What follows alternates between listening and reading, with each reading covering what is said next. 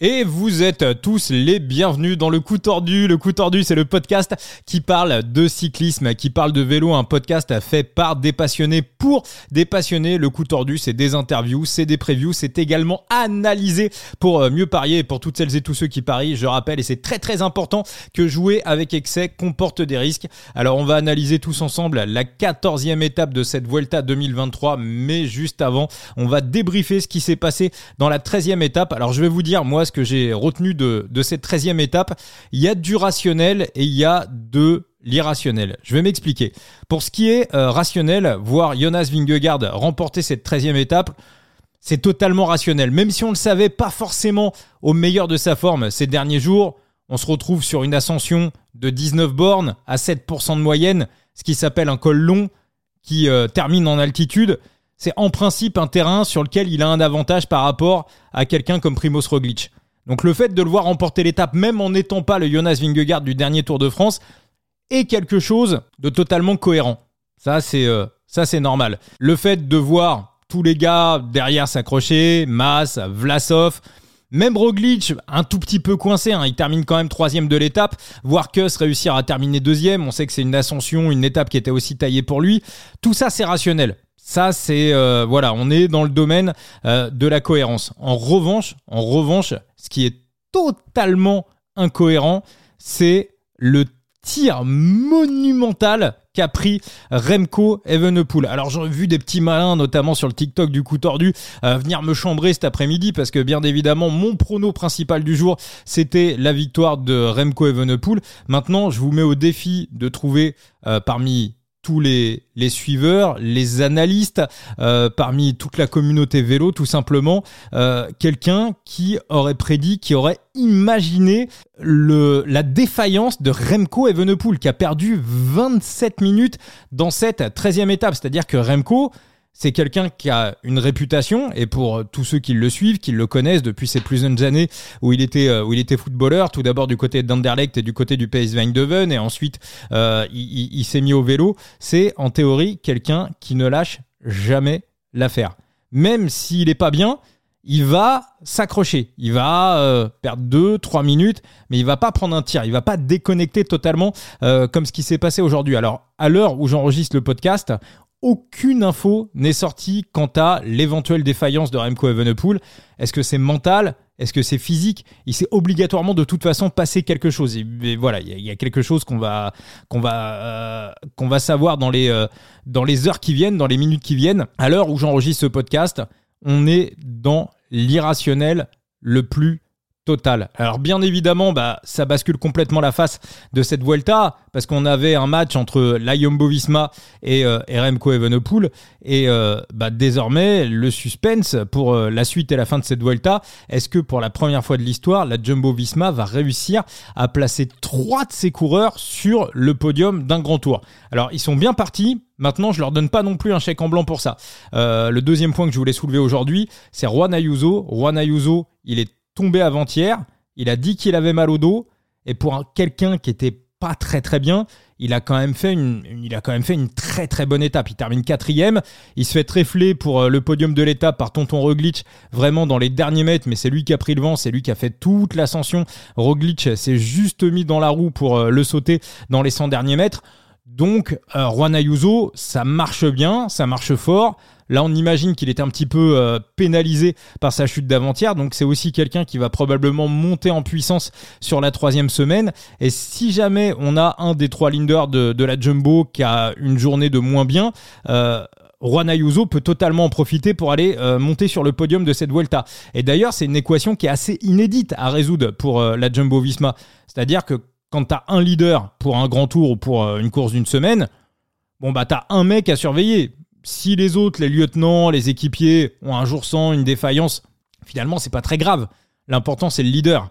Euh, là, si on se retrouve euh, avec trois mecs à gérer, c'est-à-dire qu'il y, a trois gars qui ne doivent pas connaître de journée sans sur ce qui reste de la Vuelta. Bon, effectivement, on aura les trois jumbo sur le podium, mais c'est pas gagné. Hein. Moi, tonton Roglic aujourd'hui, je l'ai senti quand même euh, moyen. Visiblement, il y a aussi des virus dans le peloton, il y a des mecs qui tombent malades, donc va falloir réussir à éviter tout ça, puis aussi à faire en sorte qu'on reste au complet du côté de la jumbo, parce qu'il y a trois leaders, mais derrière, bah, il y a, y a cinq mecs qui doivent biberonner les trois leaders. Donc on se retrouve dans un truc euh, que moi personnellement, je n'ai jamais vu sur un grand tour dans l'histoire du cyclisme.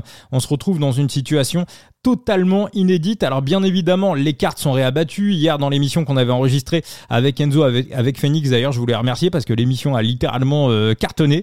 Euh, on, a, on a pété les scores du, euh, du coup tordu. Donc voilà, un, un, grand merci à tous. Donc dans le scénario qu'on avait imaginé et qui était à peu près le scénario que je retrouvais un petit peu partout quand, quand j'écoutais les différents intervenants, journalistes, membres de la communauté cyclisme, c'est qu'on allait avoir un plan sur ce week-end pyrénéen en deux actes et que quand on analysait cette étape du Tourmalet, il fallait aussi penser à l'étape 14 euh, donc de ce samedi 9 euh, septembre, mais sauf que les plans sont totalement réabattus. Moi, pour moi, on avait le droit à deux GC Day, le GC Day d'aujourd'hui et le GC Day de, de ce samedi. Mais à partir du moment où l'adversaire principal est à 27 minutes, à partir de là, euh, bah il y a absolument rien qui, qui, empêche de voir une échappée aller au bout sur euh, cette neuvième étape. Je vois pas pourquoi les Jumbo Visma se mettraient à la planche, sachant que le classement général est fait, sachant qu'on a repoussé tous les mecs qui étaient un peu relous, les Lenny Martinez, euh, Vlasov, Henrik Mas. Alors ils sont pas très très loin, mais ils sont quand même derrière.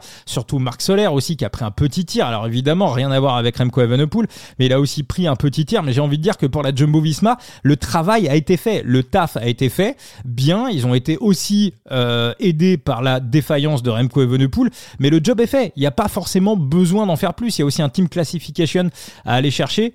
Donc pour moi, en logique sur cette quatorzième étape, la Jumbo Visma devrait laisser filer. J'imagine pas une équipe vouloir aller se confronter, par exemple du côté des UAE.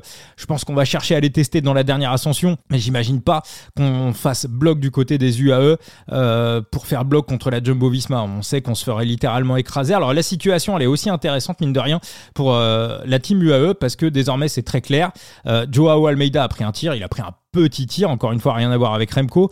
Marc Soler, c'est euh, terminé pour le maillot rouge. Donc du côté de chez UAE, on a un leader et un seul leader, il s'appelle Juan Ayuso. Et si on est intelligent du côté de chez UAE, bah désormais on va faire bloc et on va mettre toute l'équipe autour de Juan Ayuso pour déjà préserver le, maillot blanc parce que c'est quand même une très très belle dotation et puis aussi retourner chercher un podium sur, euh, sur cette Vuelta, podium qu'il avait déjà euh, bah, qu'il avait déjà atteint l'année dernière, euh, troisième, deuxième place, ça semble ça semble possible pour pour Juan Ayuso, sachant qu'encore une fois aujourd'hui bah, il était deux jours après sa chute. donc pour la quatorzième étape, je vais vous faire une petite analyse et puis je vais vous donner mon je vais vous donner mes pronostics pour pour cette étape. Alors 14e étape, on va partir de France. On va partir du euh, village de Cyril Barth, de Sauveterre de Béarn, et puis on va aller du côté de Lara Belaga. Voilà, c'est les portes de l'Espagne. C'est une étape qu'on avait déjà vue sur le Tour de France il y a quelques années. Je crois que c'est Chris Froome qui avait, qui avait remporté l'étape. On avait pris l'autre côté de l'ascension. Euh, C'était côté français. Là, on sera du côté euh, espagnol, dont l'étape est quand même relativement euh, difficile. Euh, on L'échappée risque de mettre encore une fois, hein, comme chaque fois que les échappés ont véritablement beaucoup de chance de remporter l'étape et d'aller au bout. encore une fois, je pense que l'échappée va mettre beaucoup de temps à se former et on a un col à partir du 50e kilomètre, le col Ousser qui est un col hors catégorie. Pour moi, il est fort probable que l'échappée euh, qui va aller se jouer la gagne euh, se, euh, se forme dans ce col. Un col de 11,6% à 8,3% de moyenne. C'est un col très très dur. Il est classé en hors catégorie, donc l'échappée devrait se former à ce moment-là. Ensuite, bah, on va enchaîner sur le Puerto de la Rose. C'est un autre col hors catégorie. Alors c'est un petit peu plus long. Il y a 15 bornes, 7,9% de moyenne. On n'est pas dans de la haute altitude. Hein. On est autour de 1500-1600 mètres. Et puis ensuite, on aura une, une, longue partie de vallée. On aura une petite descente, un pas ouf. On va être sur un espèce de plateau qui va nous amener à l'ascension finale, une ascension de 9,4 km à 6,3% de moyenne. Le vent sera très très peu euh, présent sur euh, les routes françaises et sur les routes espagnoles. Ce, ce samedi, devrait pas y avoir une grosse affluence de, de la météo sur la course, sachant qu'on aura quand même un petit vent d'eau pour pousser en début d'étape. Voilà, trois quarts d'eau. Mais c'est vraiment, c'est vraiment très très léger. Donc euh, on peut pas franchement tirer de, de, de conclusion là-dessus. Moi, je vais faire assez simple sur ce podcast. Je vais vous donner mes deux pronos pour, pour cette étape. Alors bien évidemment, comme dirait Gilou de Ladbrokes, sur ce genre d'étape, tout toutes les idées sont bonnes à prendre. Euh, moi, j'ai deux coureurs qui me sautent tout de suite à la tête. Alors, bien évidemment, il faudra regarder les cotes. Alors, en même temps où j'enregistre le podcast, je ne sais pas si les cotes sont déjà sorties. Si, si, elles sont sorties. Donc, on va les regarder, euh, on va les regarder tous ensemble. Pour moi, euh, j'ai coché deux gars. Santi Buitrago, qui finit toujours par en claquer une sur un grand tour. Et il a chuté en première semaine, mais là, ça a l'air quand même d'aller beaucoup mieux. Il a fait une belle étape aujourd'hui, c'était correct. Et le deuxième nom, c'est Max Poul, qu'on a vu très à l'aise au, au début de, des, euh, des, ascensions. Il était vraiment très très bien euh, sur la première partie de la course. Donc il l'a dit lui-même en interview. Hein, il retrouve euh, il retrouve des jambes. Il a été malade en, début de, Vuelta. C'est un mec qui aurait pu clairement jouer un top 10 sur le classement général. Et là ça va ça va un petit peu mieux. Donc pour l'étape, bah, on a comme favori Michael Storer. Donc on voit que les books voient, clairement un scénario échapper. Michael Storer à 7. ça me paraît quand même très très faible, sachant qu'il peut se cramer à mon avis pour aller chercher les points des coms. Alors attention, il l'a déjà fait sur, euh, sur la Vuelta. Hein. C'est déjà quelque chose qu'il a réussi à faire, c'est-à-dire à la fois euh, aller chercher les points des coms et aussi aller chercher euh, la victoire d'étape. Moi, ce qui me bloque un petit peu sur Michael Storer, encore une fois, je peux me planter et il peut gagner l'étape. Enfin, quoi que non, j'allais dire une connerie, j'allais dire qu'il y aura Lenny Martinez à protéger derrière, mais sauf que Lenny Martinez, avec les 8 minutes qu'il a perdu aujourd'hui, il peut peut-être lui aussi avoir un bon de sortie et pourquoi pas, pourquoi pas aller chercher l'étape, même si à mon avis, il a quand même pris un petit coup au moral. Après, on a Romain Bardet à 9. Alors attention, Guillaume Di Gradia a vérifié encore une fois, mais a évoqué pendant euh, le live DRP sur Eurosport qu'il était peut-être qu'il était peut-être malade, peut-être. Donc euh, ça, véritablement, faut faire attention. Après, on a du Primoz Roglic à 9. Alors Remco Evenepoel à 15. Ça, c'est un pari. Ça, c'est un vrai pari. Euh, est-ce que Remco va avoir une réaction de champion à 27 minutes au classement général? Bien évidemment qu'il va avoir un bon de sortie. Bien évidemment qu'il va pouvoir y aller bah il y a deux solutions. Hein. Soit il est au départ de l'étape et euh, et il va essayer d'aller la, il va essayer d'aller la gagner. S'il doit échapper, est-ce que ça va décrocher? Est-ce que ça va rester connecté dans la tête? Franchement, c'est vraiment une énigme. Hein. Vu que ce qui s'est passé sur cette étape 13 est totalement irrationnel, qu'est-ce qui va se passer dans la tête de Remco Evenepoel? Euh, C'est euh, c'est compliqué. Là, j'essaye de regarder un petit peu les dernières infos. On a toujours absolument rien. Donc pour Remco, euh, essayer de voilà d'avoir des infos, lire les interviews. Euh, voilà, qu'est-ce qui a peut se passer? C'est vraiment si il remporte cette quatorzième étape, c'est un putain de champion. Alors on le sait que c'est un putain de champion, mais là c'est un putain de champion plus plus plus. Euh, même si aujourd'hui, bien évidemment, il, a eu une grosse défaillance. Après, on a du Woods Pools, euh, du Jonas Vingegaard, Leonard Kamna, euh, j'ai un peu de mal. Santi Buitrago, donc pour moi Santi Buitrago à 21, pour moi c'est très très bon. c'est très très bon. Et après, donc mon mon Max Pool, j'ai l'impression qu'il y a une belle cote pour pour euh, le camarade Max Pool, 41. Pourquoi pas Vervac était malade aussi la semaine dernière. Je sais pas du tout comment il est rétabli. Euh, Joao Almeida euh, peut aussi être un client sur cette étape, même si Almeida, moi je le garderais plutôt pour essayer de, de faire un train pour Juan Ayuso dans la toute dernière ascension. Donc voilà, c'est mon idée du jour. Je vais pas non plus faire le fou sur, sur cette étape. Ça sera Max Poul et Santi Bouitrago. Et puis bien évidemment, je guetterai les infos de ce, de ce samedi matin parce que j'enregistre le vendredi soir.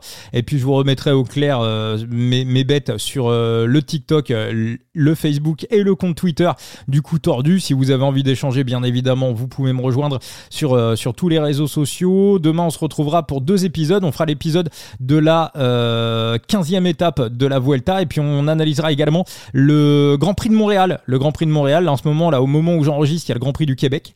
Euh, on a pronostiqué euh, Arnaud Delis, il reste à peu près encore allez, 50 euh, km au moment où j'enregistre le podcast. Voilà pour cet épisode les amis, voilà pour ce coup tordu. on se retrouve demain pour de nouvelles aventures. Ciao ciao